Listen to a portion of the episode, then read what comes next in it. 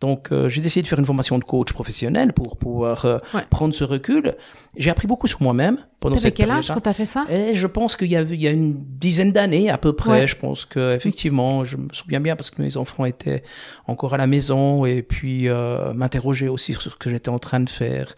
S'interroger aussi sur peut-être quelques changements que j'étais en train d'amener parce que j'apprenais des choses totalement nouvelles à exploiter après dans mon quotidien privé et professionnel. Et tout le système bouge quand euh, tu fais bouger une petite chose, ton écosystème bouge. Et c'est ça que j'ai trouvé qui était, super agréable. Et puis, euh, au fur et à mesure du temps, bah, j'ai considéré, considéré qu'il était plus intéressant d'approfondir cette face un peu cachée, je dirais, le fond de l'iceberg plutôt que sa pointe puisque sa pointe est bien définie, son fond il est un peu plus nébuleux et plus tu vas profond et plus la lumière est faible. Donc, euh, J'adore. Et, ça je trouve cool et, je continue de le faire. Bienvenue dans Vivre son cœur business. Je suis Valérie Demont. J'anime ce podcast et je suis aussi coach business visionnaire. Mon rôle est d'accompagner des entrepreneurs, entreprises, leaders pour un marketing plus profond, sensé, authentique qui soutient le nouveau monde, celui de demain. Pour cela, nous utilisons des outils quantiques et spirituels alliés à notre expertise marketing et entrepreneuriale. Mon entreprise, c'est Green Heart Business, une structure qui encourage à aller chercher dans nos cœurs les sources de la pérennité de nos business. Livres, formations en ligne, communautés sous forme de club, accompagnement one-to-one, ainsi que workshops, conférences, ateliers intra- et inter-entreprises sont dans notre catalogue de prestations. Vous trouvez toutes les informations sur greenheart.business. Bonjour Michel. Mais bonjour Valérie. Merci beaucoup de me recevoir chez Uditis. Euh, avant qu'on commence, qu'on rentre dans le vif du sujet de tout ce qu'on a discuté, euh, est-ce que tu peux brièvement te présenter, parler un peu de ton parcours et puis euh, ben, ton rôle aujourd'hui chez Uditis? Ben oui, en quelques mots, ben euh, voilà, j'ai 59 ans, donc je rentre dans ma 60e année, donc j'ai déjà un petit peu bourlingué. Euh, j'ai fait une formation de technicien en micro-informatique. Euh, après, j'ai fait programmeur analyste. En parallèle, je commencé un travail dans une société qui s'appelle le CSEM, plutôt comme designer de circuit intégré, donc un truc très analytique, très précis, qui demande énormément de précision. Et puis ensuite, j'ai pu faire chef de projet, reprendre une équipe CAD et m'occuper de l'informatique de ce centre. C'était un, c'est un centre d'environ 500 personnes. Et puis, euh, en 2000, nous avons créé la société Udities donc il y a 21 ans, et je dirige cette société depuis 21 ans euh, comme associé, donc avec euh, d'autres personnes, parce que j'aime euh, plutôt le collectif que l'individuel, parce que j'ai quelques idées, mais pas toutes, et puis ensemble, on, avec le collectif, on peut réunir, euh, je dirais, l'ensemble des compétences nécessaires à diriger l'entreprise. Ok, cool, merci. Hop là, Uditis fait quoi exactement ouais, Uditis, c'est une société d'informatique, donc euh, du câble au clic pour répondre euh, d'une façon assez simple. Donc on s'occupe des systèmes et de la gestion des environnements informatiques de nos clients. On fait aussi du développement logiciel, de plus en plus de développement logiciel, soit à façon, soit du développement qu'on a préconçu nous-mêmes pour euh, un portefeuille de clients établi. Et puis on gère aussi des solutions de helpdesk pour nos clients. On est une soixantaine de personnes avec euh, des multicasquettes, plutôt euh, beaucoup de petits tuyaux qu'un gros tuyau avec euh, toute une science qui passe à l'intérieur de ce tuyau. Donc quelque chose de très très diversifié. Ça donne beaucoup de richesse. C'est un peu plus compliqué à gérer qu'un seul métier assez standard. Ouais. Donc donc vous êtes dans le B 2 B.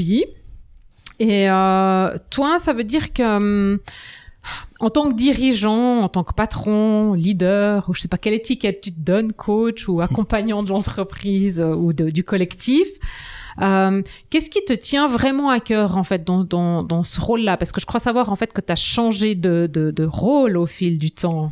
Ouais, ben au fil du temps. Alors, il y en a des qui disent que ça devient la sagesse. C'est peut-être euh, l'option d'un jour partir. je ne sais pas. En tout cas, il y a un truc qui est assez clair, c'est que de plus ma carrière a avancé et plus euh, l'humain m'a passionné. Ouais. Donc euh, j'ai été passionné par euh, mes apprentissages, je dirais mon système scolaire, euh, qui est un système, je dirais, très analytique, hein, puisqu'on apprend plutôt les sciences dures. Et puis j'ai travaillé pendant 15 ans sur les sciences dures, qui sont assez intéressantes parce qu'elles ont une finalité, qui sont assez intéressantes parce que on va faire fonctionner plutôt notre compétence. Donc on a moins de doutes, moins de peur, plus de sécurité. Et il y a un moment donné où je pense que l'humain était plus intéressant parce que euh, moins fini. Et c'est cette euh, vision de d'aller plus loin dans la compréhension qui, qui me passionne et qui est nécessaire à une entreprise de service comme nous, parce que tout compte fait, on n'a pas 60 collaborateurs, on a 60 individus qui ont leur propre particularité. Et je, je trouve très intéressant la complémentarité entre les gens plutôt que, le, que d'avoir des personnes qui sont toutes identiques pour faire une équipe euh, qui ne sait que marquer des goals au penalty. Donc on doit vraiment avoir une, une équipe très plurielle et ça donne plus de complexité au management, mais plus de richesse dans la compréhension de l'humain. Et ça, je trouve que c'est quelque chose qui est très très cool. Et je, je me sens à l'intérieur comme étant un collaborateur avec certains rôles et missions, et je me sens à l'extérieur en tant que le boss de la boîte. Parce que je crois qu'il est nécessaire de le voir dans les deux phases. Mhm. On peut, euh, on doit avoir une représentation à l'extérieur euh, qui souvent est ouverte quand il y a des problèmes de fonctionnement. Et je crois qu'il faut qu'on soit quand même euh, cohérent avec nos responsabilités, Ouais. qui sont euh, indéniables. Donc en fait, toi, tu vois un peu l'entreprise comme euh, comme un puzzle en fait, et- où chaque collaborateur est une des pièces Ouais. avec sa propre couleur, son propre dessin, Ouais. et puis le, le, le tout donne l'entreprise. Ouais, tout à fait. Si ce n'est que le puzzle, il s'emboîte pas très bien. Et c'est ça qui est encore le plus intéressant, Intéressant. c'est que ce puzzle-là, il faut essayer de les poser les uns à côté des autres, de limiter au maximum les trous, euh, d'accepter les overlaps, Ouais. parce que ça nous permet d'avoir de la complémentarité et d'être certain aussi qu'une personne manquante, l'activité peut continuer de se faire. Mais je trouve que la métaphore du pulse, elle est assez juste. Euh, si ce n'est que celui-là qui cherche à emboîter pour que le pulse soit bien lisse, ben il se trompe parce qu'il n'y arrivera pas. Et c'est un combat perdu. Euh, je trouve plus intéressant de limiter les trous pour que le, la plateforme reste le, le mieux bouchée possible. Qu'est-ce que toi, t'as justement, qu'est-ce que toi t'as dû développer au fil du temps Alors par intérêt, mais aussi pour pour justement que ce puzzle euh, ait le meilleur relief possible ou la meilleure couleur possible. Qu'est-ce que t'as développé ou acquis comme compétences, comme talent euh? Ben, moi, j'ai dû apprendre à désapprendre. La première Ah, chose, c'est assez compliqué quand même parce que quand on a un certain âge et puis qu'on a pris euh, des rituels et des habitudes, euh, s'interroger sur le fait de remettre en question ses croyances limitantes, c'est quand même quelque chose qui est assez délicat. Ouais. Et, mais par contre, qui est, qui est, qui est très challengeant. Donc, euh, je voulais donner de l'espace à d'autres parce que j'ai une personnalité qui est assez leadership par nature. J'aime bien entreprendre, j'aime Ouais. bien la nouveauté. Donc, euh, j'aime bien amener de nouvelles histoires. Du moment où c'est un peu stable, je suis plutôt un déséquilibreur qu'un équilibreur du système. J'aime bien quand il y a toujours un peu. Je- J'énergise plutôt que je dirige, mais je, je pousse beaucoup les choses. Ouais. Je voulais donner de l'espace à d'autres, et pour donner de l'espace à d'autres, il fallait que je prenne un peu de recul. Donc, euh, j'ai décidé de faire une formation de coach professionnel pour pouvoir euh, Ouais. prendre ce recul. J'ai appris beaucoup sur moi-même pendant cette quel âge quand t'as fait ça? Et je pense qu'il y a, il y a une dizaine d'années à peu près. Ouais. Je pense que effectivement, je me souviens bien parce que mes enfants étaient encore à la maison et puis euh, m'interroger aussi sur ce que j'étais en train de faire, s'interroger aussi sur Ouais, euh, ouais. peut-être quelques changements que j'étais en train d'amener parce que j'apprenais des choses totalement nouvelles à exploiter après dans mon quotidien privé et professionnel. Et tout le système bouge quand euh, tu fais bouger une petite chose, ton écosystème bouge. Et c'est ça que j'ai trouvé qui était, super agréable. Et puis, euh, au fur et à mesure du temps, bah, j'ai considéré, qu'il était plus intéressant d'approfondir cette face un peu cachée, je dirais, le fond de l'iceberg plutôt que sa pointe, puisque sa pointe est bien définie, son fond, il est un peu plus nébuleux et plus tu vas profond et plus la lumière est faible. Donc, euh, et, et ça, je trouve cool et, et je continue de le faire. Ok, ok. Euh, on va regarder après qu'est-ce qui t'intéresse vraiment, euh, les domaines dans ce fond nébuleux. Euh, donc, dans la vision en fait du fonctionnement de l'entreprise, qu'est-ce que t'es, idéalement, qu'est-ce que t'aimerais en fait? Bon, toi, t'as as défini ta place, mais qu'est-ce que t'aimerais en fait des autres en fait dans cette vision-là? Ben, j'aimerais pouvoir être euh, Idéal. Eh Oui, non, mais même, même on peut, on peut aller de l'avant parce que euh, nous, ça fait depuis 2016 qu'on a mis en place un système que j'appellerais plutôt un management agile Ouais. et libérant, euh, plutôt que l'entreprise libérée, parce que l'entreprise libérée, elle a des dogmes qui ne me conviennent pas. Tout, tout dogme me convient pas très bien parce que euh, on doit s'adapter à beaucoup de choses et puis remettre en, question énormément de prérequis. Mais dans l'idée de base, c'est de dire pour que tout le monde soit engagé, ce qui est le minimum qu'on peut attendre de quelqu'un qui est salarié dans une entreprise, euh, il faut qu'il y ait de la place à l'autonomie, à la responsabilité, Ouais. à ceux qui veulent la prendre. Pas à ceux à qui on impose. Parce que être responsable, c'est décider, décider, c'est un acte émotionnel. Ouais. Et c'est un acte émotionnel qui peut chahuter les gens. Il faut qu'il y ait- il faut que les personnes qui décident soient à l'aise pour décider. Et il y a certaines personnes, et qui n'ont pas une valeur inférieure, hein, il faut être bien au Ouais, clair. ouais, ouais. Il y a certaines personnes qui préfèrent être euh, porteurs d'une piste, d'une idée, mais que d'autres décident. Et, et je crois qu'il faut admettre simplement cette complémentarité, cette complexité de, de l'humain pour que on essaye de prendre chez chacun ce qu'il aimerait qu'on prenne chez lui Ouais. et qu'on distribue aux autres le complément de ce que la personne n'aime pas ou ne se sent pas à l'aise à faire. Et si tu peux le faire pour l'ensemble d'une entreprise, tu peux tenir ton système parce que les gens, les personnes sont plus heureuses, ont plus de plaisir Ouais. à aller de l'avant et se sentent plus à l'aise. Et de ce fait-là, inévitablement augmentent leurs résultats. Donc ça veut dire au quotidien, euh, ton bureau, est, enfin ton bureau, ton open space, enfin ton bureau est ouvert euh, toute la journée, ou Zoom ou euh, voilà un autre outil pour pouvoir écou- écouter en fait ce qui se passe. Oui, je dirais même que j'ai pas besoin de tout entendre. Ouais. Non, je dirais que je dois répondre à mes rôles. Et puis il y a des rôles qui se débrouillent entre eux, mais Mhm. plutôt, c'est plutôt euh, l'intention de mettre une organisation qui puisse auto-fonctionner. Ouais. Et je dirais que mon, mon plus grand plaisir, c'est que c'est quand je ne suis pas audité sur des décisions qui sont Ouais. qui sont prises. Euh, au début, ça crée une petite frustration parce que tu as l'impression d'être abandonné. T'as l'impression que tu perds le contrôle Mais c'est aussi. mais c'est de l'ego pur. Ça. ouais, ouais. Donc, euh, parce que pendant des années, tu as plutôt dicté, euh, avec justesse ou pas. Mais de toute façon, je suis convaincu que le collectif est plus intelligent qu'un individu quel qu'il soit. Et puis là, quand tu fais, quand tu ouvres ces échanges au collectif, à un moment donné, ils vont pouvoir se passer de toi. Et c'est très bien. Donc, il y a, y a besoin euh, d'utiliser, je dirais, la bonne carte. Nous, on utilise un petit peu les cartes de Jürgen Appello, qui sont des cartes qui te permettent de, de décrire en somme quelle est l'intention, si tu dis, si tu Mhm. vends, si tu es consultant, si tu fais du consensus, si tu veux être informé ou si tu vas laisser les autres totalement décider. Donc ces éléments-là me paraissent être intéressants dans l'acte de, de toute opération dans l'entreprise. Ouais. Donc moi, ce qui me semblait intéressant, c'est quand euh, je vois des choses qui se passent, j'entends des clients euh, satisfaits ou qui ne le sont pas, hein, puisqu'il y a des clients qui peuvent ne pas être satisfaits, et que ça a été traité par d'autres. Euh, Naturellement, quand ils sont satisfaits et que c'est traité par d'autres, c'est encore plus valorisant. Et d'être euh, en dehors de, de, de ces éléments-là me convient tout à fait.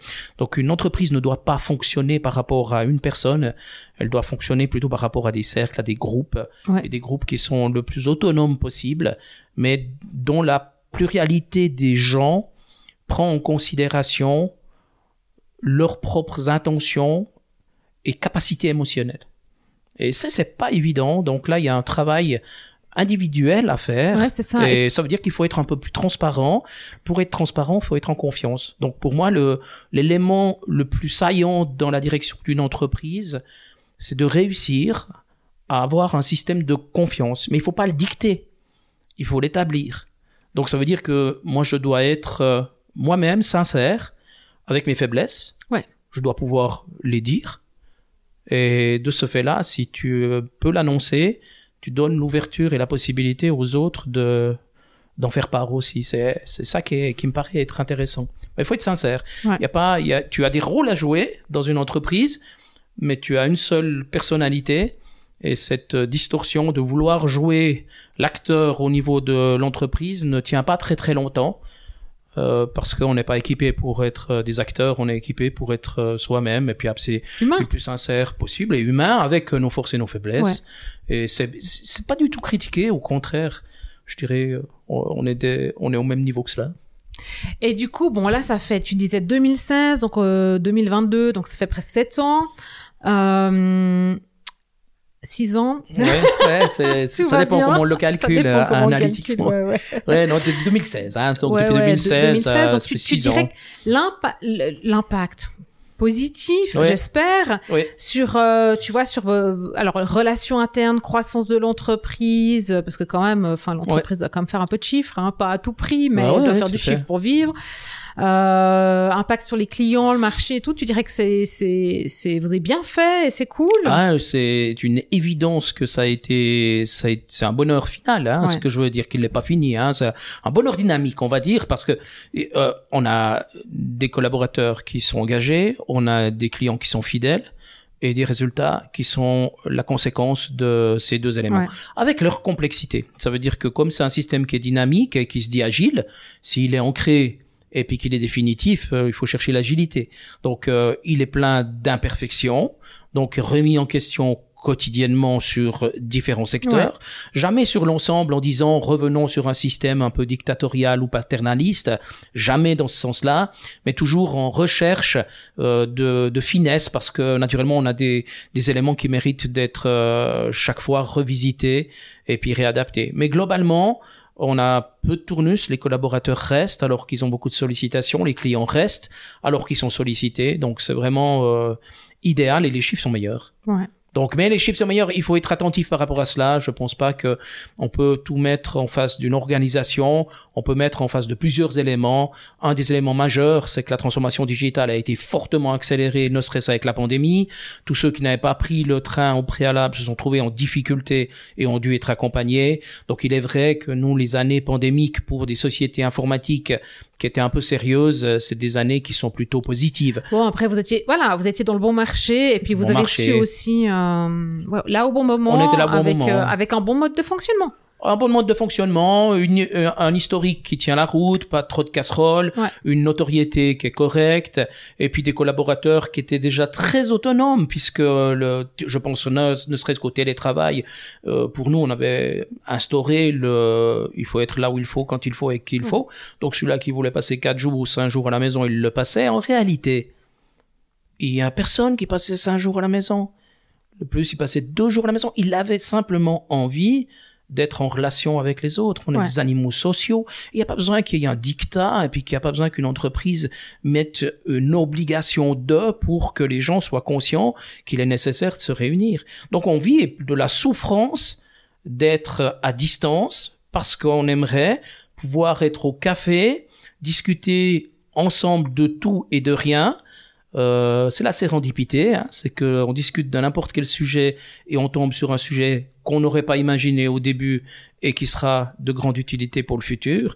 Donc, euh, moi, je suis convaincu de l'hybridation Ouais. de tous ces mouvements et, et nous, on était très, très, très heureux d'avoir euh, anticipé cette euh, complexité de travailler Après, dans vous les des, gens qui étaient déjà sur site, en fait, chez les clients. Ou, euh, ouais, ouais, On a des gens sur site, euh, chacun a sa mission, hein, mais quand je dis là où il faut, quand il faut et qu'il faut, c'est qu'il faut juste mettre la catégorie et puis la hiérarchie de cela, mais la hiérarchie elle est pas, elle est pas structurelle. La hiérarchie elle est, c'est que on gagne notre vie parce qu'il y a des clients, donc c'est le client en premier.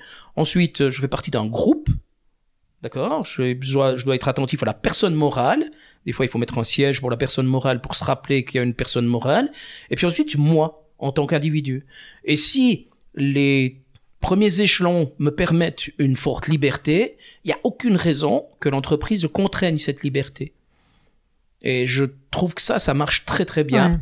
Et naturellement qu'on doit respecter quand même les règles, les règles du jeu, la loi sur le travail. On a des éléments à respecter qui sont là comme éléments de fond. Mais le reste, derrière, un, une, derrière un, des règles d'échec, une partie d'échec peut être très différente. Hein. Alors que le, le fou avance en diagonale, et je dirais c'est ça, c'est quelque chose qui est établi. Mais pourtant, chaque, chacune des parties est totalement différente. Et je trouve que c'est toujours intéressant, minimum de règles respectées au maximum par tout le monde. Dès qu'il y a des passes droits sur les règles, les règles sont polluantes. Donc on a plein de petits trucs qu'on a mis en place, qu'on revisite chaque fois avec un peu plus de profondeur, un peu moins de profondeur, collectif, individuel. Donc c'est chaque fois des, des il y a chaque fois des petites tensions qui se qui se posent et puis il faut toujours essayer de trouver un peu ce déséquilibre permanent que je trouve plus intéressant que l'équilibre. L'équilibre est ronronnant, le déséquilibre, il est stimulant et puis il est dans l'action. Pour autant qu'il fasse pas peur. Hmm. on doit prendre en considération parce que, du coup il sclérose. Oui, on doit prendre en considération qu'on est des, des, des personnes qui vivons avec nos propres anxiétés. Hein. Ouais. Donc euh, et ça, je dirais qu'on on, on doit être attentif. C'est génial, j'adore, c'est passionnant. Euh, bon, toi, en tant que, que, que personne, euh, de ce que je sais et ce que j'ai perçu, tu es, intéressé par tout ce qui est spirituel, quantique. Alors, tu as peut-être d'autres mots pour mettre sur ces, mots-là. Euh, pourquoi, en fait Qu'est-ce qui t'attire là-dedans? Ben, j'ai un peu de peine à répondre à la question, mais je ne sais pas trop. Euh, si ce n'est que il y a, toujours un truc qui m'a intéressé, c'est cette trilogie que j'appellerais âme, esprit, corps. Et et peut-être euh, peut-être un déclic se fait du moment où du côté de ta famille tes parents disparaissent et que tu fais le compte et puis que tu te dis euh, dans la vie normale et on espère presque que ce soit le cas on est les suivants. Ouais ben ouais. Et, et de ce fait là tu te poses la question euh, du why, hein, pourquoi et qu'est-ce que je suis venu faire là-dessus et puis pour quelles raisons et puis euh, est-ce qu'il n'y a pas des trucs que j'ai pas pu apprendre parce que simplement j'ai pas eu les clés pour le faire ou l'intérêt de l'entendre hein, parce qu'il faut bien être au clair et puis qu'il y aurait peut-être pas des champs d'apprentissage supplémentaire parce que moi je suis boulimique de connaissances. Donc euh, je mange du bouquin et, et ça, ça m'excite énormément d'apprendre des trucs même qui sont dehors de, de, ma perception du moment, quitte à ce qu'elle change après. Euh, parce que naturellement j'ai été formé, formaté dans le monde cartésien, donc euh, je suis un pur cerveau gauche euh, depuis de nombreuses années, et puis toute cette partie un peu plus holistique euh, me passionne, m'intéresse, et il est vrai que c'est certainement en ayant fait du coaching, c'est certainement aussi par, je dirais, l'intérêt naturel de ma femme sur ce type de démarche que je m'y suis intéressé. Peut-être aussi avec le passage éducatif des enfants. Hein, quand ils arrivent dans l'adolescence, il faut trouver de nouvelles clés. Et puis là, c'est ni une équation, c'est ni de la maths, ni de la physique qui te rendent service. c'est surtout des trucs qui te rendent service que tu n'as pas appris à l'école. Ouais, ouais, alors ça, c'est certain. et, et, ça, j'ai trouvé qu'il y avait peut-être des, des, des champs de des nouveaux champs à, à, atteindre et ça, ça, ça c'est la raison pour laquelle je me suis intéressé à un peu ces, ces trois éléments. Ma maman est, est décédée aussi euh, d'Alzheimer, ouais. donc euh, elle a perdu l'esprit et, et c'était naturellement euh, douloureux, mais en même temps interrogeant sur où était l'âme en même temps que son corps était là, l'esprit disparaît comme s'il manquait une pièce à l'échiquier et, et ça m'intéresse d'en apprendre un petit peu plus avec ma propre mhm. méfiance euh, cartésienne hein, de temps en temps où je me dis mais ça je peux pas y croire et, et pourtant il y a énormément de choses euh, sous la pointe de l'iceberg qui, qui sont qui sont passionnantes et puis euh, des champs du possible qui sont extraordinaires et qu'il est nécessaire, à mon avis, de réussir à approfondir.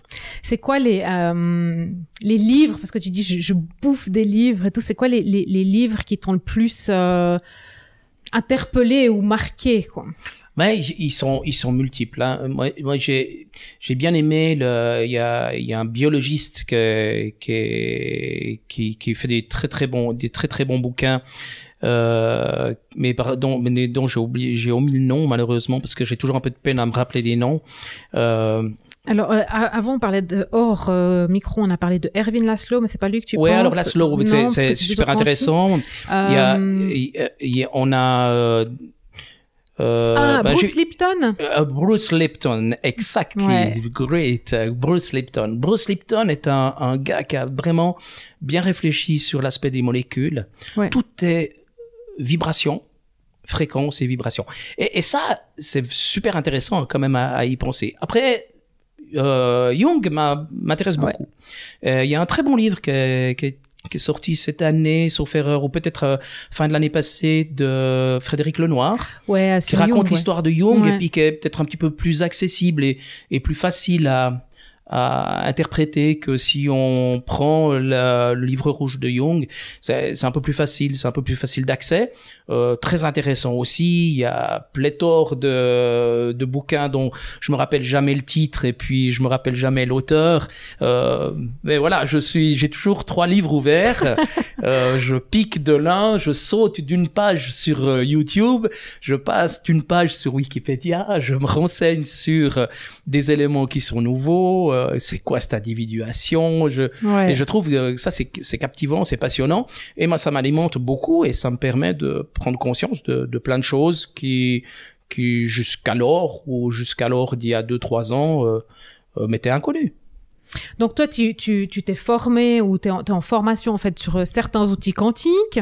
Euh, comment ça, en fait, tu penses, enfin ces nouveaux outils que tu as découverts là maintenant ces dernières années, comment ça, toi, en tant que leader, patron ou pièce d'un puzzle, tu comment tu comment tu les intègres en fait dans ton quotidien? Euh, Alors pour pour l'instant, je dirais, je les intègre euh, à la dose dont je les maîtrise. Donc Ouais. euh, on est encore dans des des phases assez homéopathiques, hein, je dirais. Mais mais je j'en j'en ai toujours la conscience. Hein, et je je faisais une euh, réflexion toute simple, hein, c'est que du moment où l'algorithmique te donne une réponse, ne cherche pas au-delà de cela, Ouais. réponds à l'algorithmique.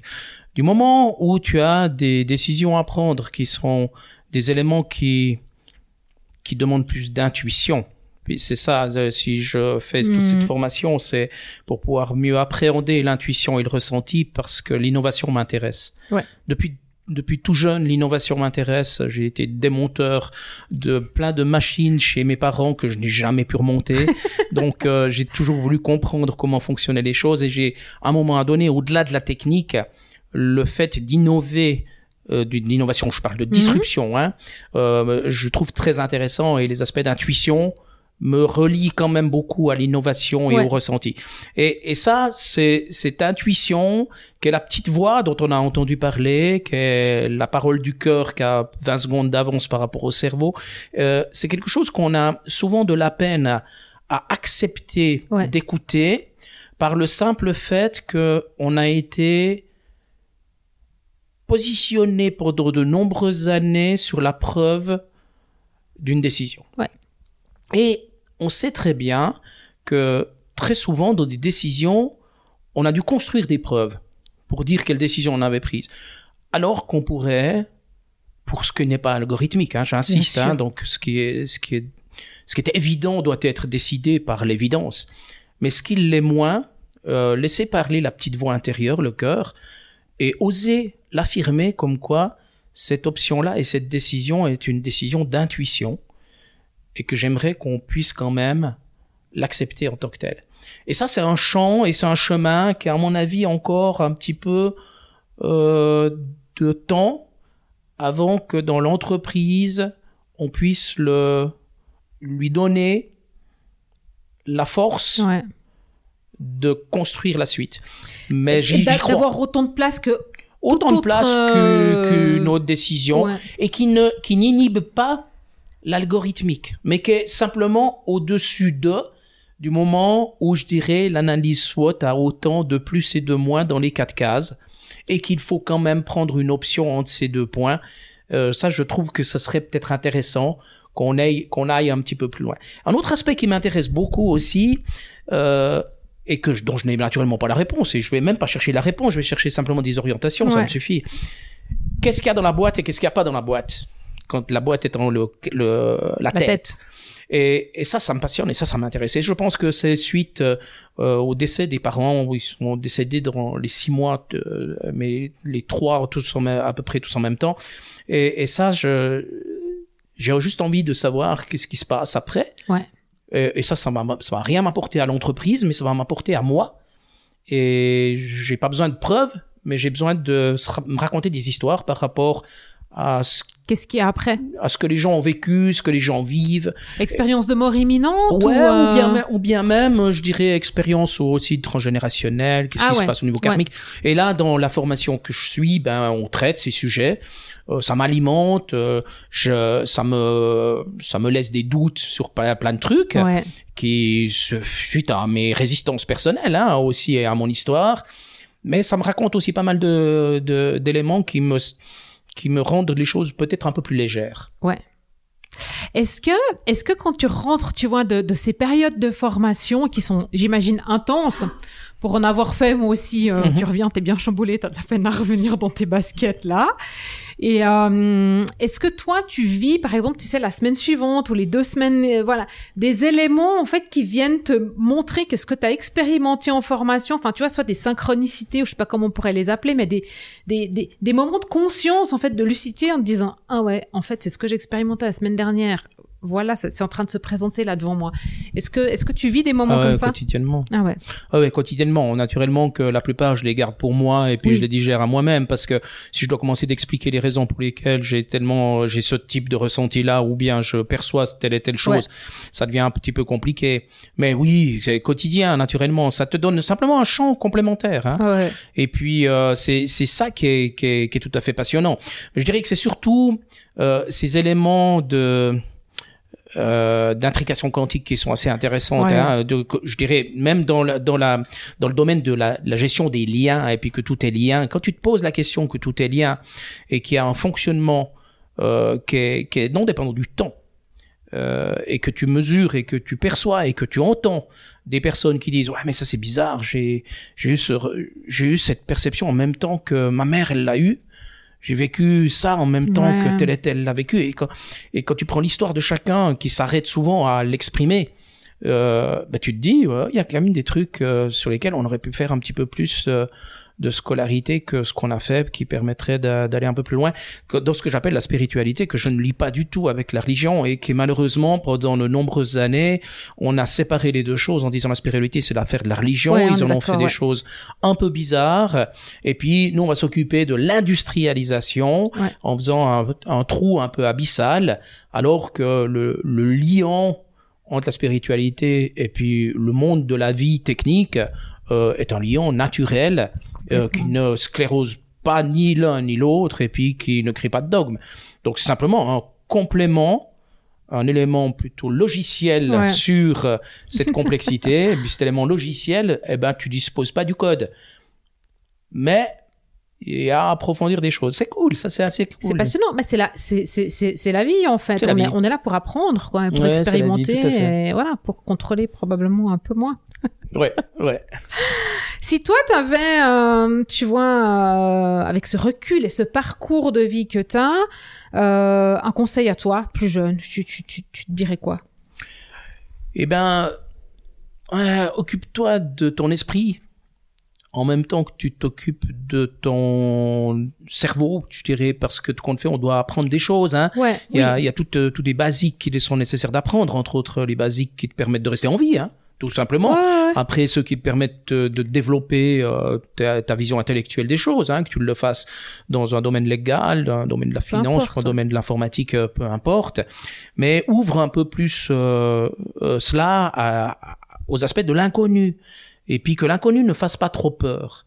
Et qu'on n'écarte pas tout ce qui vient d'éléments moins précis, peut-être moins prouvés scientifiquement. Euh, quoi qu'on avance hein, de ce côté-là, hein, puisque la physique quantique a fait d'énormes progrès, et c'est assez marrant quand même de voir que de plus en plus de personnes reparlent d'Einstein, alors que plusieurs l'ont mis au placard, euh, Ouais, des ouais. Planck aussi, euh, la théorie des cordes revient, donc il y a- il y, a plein d'éléments qui reviennent depuis de nombreuses années, hein, même même Tesla, hein, c'est bizarre parce que Tesla, qui- Ouais, quand on ouais. parle plutôt de voitures Oui, électriques, ben Tesla cherchait aussi à, à- il était un peu follow dans son dans, dans son domaine, mais il cherchait aussi à mettre en évidence qu'il y avait suffisamment d'énergie autour de nous pour la capter et puis essayer de l'obtenir. Et, ça, je trouve que c'est cool, quoi. C'est vraiment intéressant et, c'est pas ça c'est- ça fait pas peur. C'est il faut il faut l'approcher.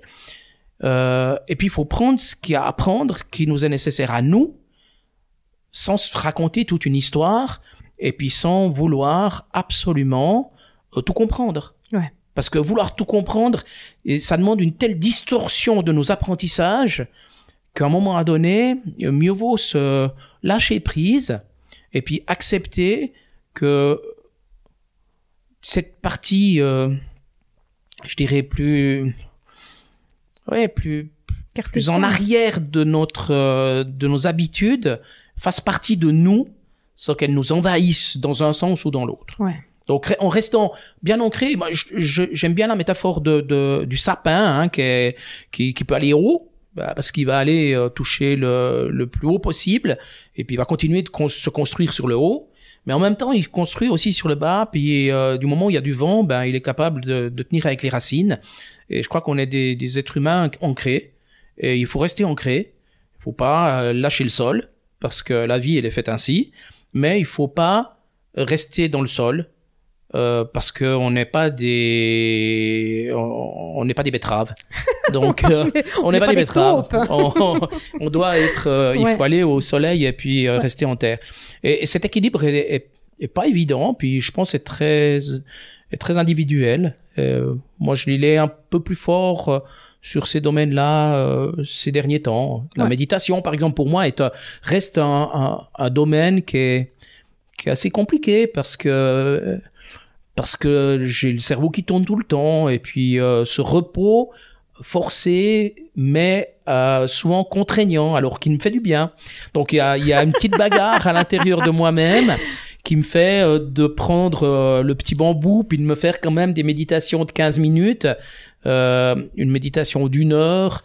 C'est une euh, lutte acharnée. Va falloir que je, te euh, je vais te raconter après ce que je vis quand je médite une heure et demie, deux heures, quoi. Tu Oui, alors moi j'ai fait j'ai fait une formation, c'est qu'on faisait des méditations d'une heure. euh, j'étais j'étais un peu désarçonné parce Ouais. que j'ai j'ai j'ai j'avais l'impression et je reste encore souvent sur cet euh, euh, élément où je suis euh, ouais, plutôt euh, tout le temps un peu boulimique de de faire des choses et puis j'avais ça un peu cette euh, impression de de perdre mon temps alors que je l'enrichis, j'en ai la certitude Ouais. et puis que je repose l'esprit. Donc il y y a encore euh, par rapport à mes rythmes, par rapport à euh, mon histoire quand même qui est de 60 printemps, hein, donc euh, il y a quand même juste deux trois trucs à, à combler, à essayer de temps en temps d'en effacer ou bien de marcher dessus.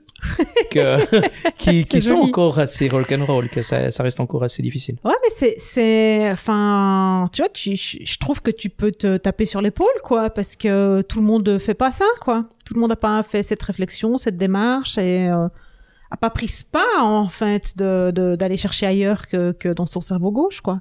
Ouais, tout à fait, mais oui, oui, tout à fait. Je trouve ça, je trouve ça donne un, C'est un investissement, c'est quand un même, hein. investissement, ouais, ouais, tout à fait. financier, mais en termes de Ouais. temps, de volonté, de, de. Ouais, ouais, tout à fait. Ouais, puis de rompre avec ses propres peurs.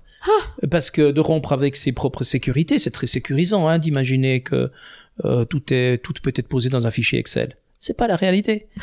le fichier Excel, il n'a pas tous les onglets. Il y en a des qui sont un petit peu euh, ailleurs. Et, et voilà, et c'est pas mal. Et par contre, c'est des fois un tout petit peu un peu bizarre de diriger une entreprise d'informatique et puis d'avoir ce type de langage. Mais tout compte fait, est-ce que, que je dirige cool. une entreprise d'informatique ou bien plutôt des personnes qui travaillent dans une entreprise d'informatique et qui doivent amener une plus-value? Donc, euh, j'ai l'impression que, et, et je m'étonne, hein, je m'étonne de collaborateurs dans l'entreprise parce que quelques-uns ont su effectivement, sans en avoir fait trop de publicité, que j'allais faire une formation, que certains peuvent appeler un peu perché, ou Ouais. bien moi j'appelle un peu disruptif par rapport au monde du 0-1. Et il y en a des qui se sont approchés de moi et qui m'ont demandé est-ce que tu peux m'expliquer ce que tu fais? Moi j'ai fait tel et tel truc en, en énergie, je suis allé chez un énergéticien. Et donc euh, étonnamment euh, et d'une façon un peu cachée souvent par la peur du Ouais. jugement de l'autre, énormément de personnes s'interrogent sur euh, des éléments plus complexes que ce Ouais. qu'on a appris Ouais, dans ouais, nos carrés scolaires. Ouais, ouais. Tu sais, moi, j'ai eu ça il y a, pff, je sais pas, c'était en 2018, je crois. J'ai, euh, il y avait une mode, tu sais, de ces bracelets de pierre, quoi. Les bracelets de pierre, les colliers, euh, tu vois, un peu, je sais pas, mystique comme ça, ou de guérisseur, je sais pas ce que, que- que- quelle étiquette on peut mettre dessus, de chaman ou je sais pas quoi. Et, euh, et donc, je vais chez un client qui compte une grosse boîte, et puis je dis, je dis à ma cliente, je dis, ah, tu vois, je vois qu'elle a un collier comme ça. Je dis, tu, alors j'ose pas, tu vois, poser la question parce que c'est vachement intrusif. quoi. Je dis, est-ce que tu fais du yoga, tu vois, parce que je me dis c'est plus. Et ça, ça a ouvert la porte en fait sur tout un univers en fait de sa vie privée qui fait que la, la, la cette cliente-là, cette femme, bah, hyper intéressée avec tout ce qui était, ben tu vois, quantique, spirituel, pourquoi on est là, euh, travailler autrement, euh, amener du sens dans la vie et tout. Et c'était passionnant. Et je trouve que il y a, y a des petits moments comme ça où tu, tu commences à poser la question ou parce que quand on croit qu'on n'ose pas demander parce que ouais ça fait un peu perché bah, quand tu te rends compte en fait que l'autre en face il est ouvert c'est assez cool quand même hein. Ah ouais, ouais, tout à fait. Ah ouais, tout à fait. Et je pense que et je pense qu'on est sur une vague qui va aller euh, un peu plus loin sur cette partie-là pour une raison assez simple, c'est que on est en forte euh, automatisation. Ouais. Donc tout ce qui est algorithmique et procédural va être traité par des inform par des ordinateurs et par des robots. Il faut qu'on l'admette en tant que tel et c'est pas très très grave du moment où on donne de la place à l'humain sur un développement complémentaire. Ouais. Donc euh, il faut qu'on étende et qu'on agrandisse un peu euh, le cercle de nos connaissances, tout en sachant que les connaissances ne sont pas des compétences et les connaissances ne nécessitent pas spécialement la preuve. ouais Et on peut vivre sans preuve euh, parce que tout qu'on fait, ça nous, ça nous alimente plus que ça nous sécurise. Donc il faut, et et c'est peut-être ça que, que, que je trouve intéressant. hein. j'aime bien la, la balance ça nous alimente plus que ça nous sécurise Ouais. et euh, j'ai- j'aime bien le voir comme ça en fait euh, parce que moi Ouais. je suis souvent confrontée à oui mais Valérie c'est quoi la preuve? Parce que moi j'ai pas besoin d'avoir la preuve tu vois Ouais, tout à fait. Et je, je crois à tout ça, je le sens, mon intuition, elle est à fond là-dedans. Et comme j'ai pas besoin de voir la preuve, bah, je vais pas forcément toujours la chercher. Et euh, c'est quoi ta preuve? En fait, bah, va bouquiner toi, quoi, si tu veux Ouais. les preuves, tu Ouais, vois. Je te donnerai les bouquins. Mais Ouais. hum, donc euh, j'aime j'aime beaucoup en fait le fait d'être nourri plus que que sécurisé, quoi. Parce que finalement la sécurité, euh, elle vient de ton intérieur, hein. Parce que Alors ça c'est ça c'est une évidence. Alors ça demande du, un travail euh, thérapeutique avant de devenir thérapeute. Hein, c'est bien clair. Ah hein. oui, Il y a ça, besoin euh, de ouais. faire un travail sur soi qui est naturellement jamais abouti. Euh, parce qu'il y a des zones d'ombre euh, qu'on n'a pas spécialement envie d'ouvrir euh, ou bien qu'on referme très, très rapidement. Donc euh, ça demande de, de ouais de, de vraiment prendre conscience euh, vis-à-vis de soi-même. ouais. Il y a, y a quand même un, un aspect qui est sous-jacent à cela, qui m'a qui m'a demandé aussi d'aller un peu approfondir ces points-là, c'est que euh, du côté de ma famille, euh, il y a énormément de cancers. Euh, mes parents ont eu le cancer, Mhm. mes frangines ont eu le cancer, et, et pour le moment, je suis le seul à ne pas avoir été déclaré sur cette partie-là. Et moi, j'avais juste envie de comprendre quel est cet aspect de succession Mhm. d'une maladie qui est, qui est une maladie euh, peut-être, euh, je dirais, euh, génétique euh, peut-être. Et je me suis intéressé à l'épigénétique, Ouais, qui a coup, été posée justement par euh, Bruce par, Lipton. par Lipton. Oui. Et, et ça, je trouve aussi intéressant. Ça veut, ça veut aussi dire que si ce, ce qui ne met pas à l'abri naturellement d'avoir une fois une déclaration, hein, mais si tu prends conscience de ces éléments-là et que tu as toi la possibilité de neutraliser certaines choses par rapport à tes attitudes, par rapport à tes intentions, par Ouais. rapport à, à l'aspect d'être solaire au lieu de toujours se cacher derrière les misères dont tout le monde vit des misères. Euh, je trouve que là, ça laisse, ça laisse des ouvertures et puis peut-être euh, des chances d'y échapper. Et j'avais cette tension. J'ai j'ai eu cette tension pendant assez longtemps.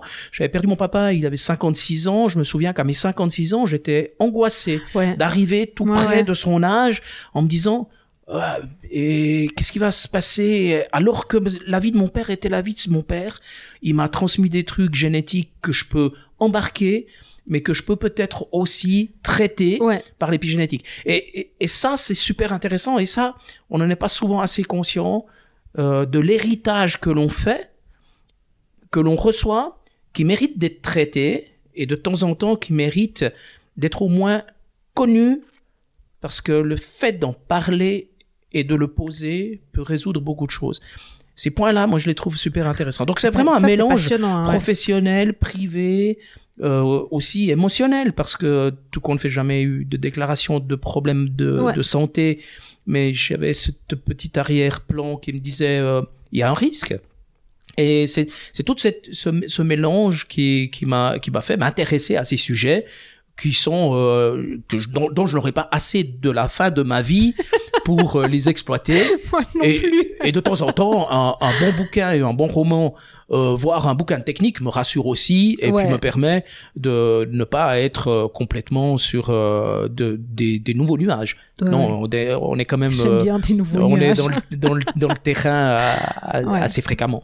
Mais Ouais. le quotidien d'une entreprise te rappelle quand même au terrain, hein. Bah, euh, t'es obligé, hein. Mais bien sûr, Ouais. tout à Puis fait. bon, de toute façon, si c'est pas le quotidien de l'entreprise, ce serait la vie, parce que t'es, t'es, t'es là, quoi. Mais T'es bien dans sûr. cette vie-là euh, Mais bien sûr. en 2022, quoi. Merci beaucoup, Michel. Mais je t'en prie, c'était un plaisir. Oh, c'est passionnant. Merci. Merci Valérie. Vivre son cœur business, c'est le quotidien, c'est intégrer donc les mouvements du vivant. C'est pour cela que j'ai fondé le club Vivre son cœur business, pour être soutenu par une communauté d'entrepreneurs qui vous ressemblent, pour se réjouir des succès des uns des autres, pour recevoir chaque mois une nouvelle inspiration de cœur et pour passer cette impulsion dans le concret du business. En plus, on se retrouve chaque mois dans un live et je peux vous dire que les membres cherchent le contact les uns avec les autres en dehors du club. Et de belles opportunités naissent. Rejoignez-nous. Toutes les infos sur greenheart.business. Et si vous avez aimé cet épisode de podcast, encouragez sa diffusion en lui donnant des étoiles sur Apple Podcast et sur votre plateforme favorite. Et surtout, abonnez-vous pour recevoir les épisodes gratuitement. Vous en voulez plus? Vous êtes bienvenue dans notre newsletter sur greenheart.business slash newsletter.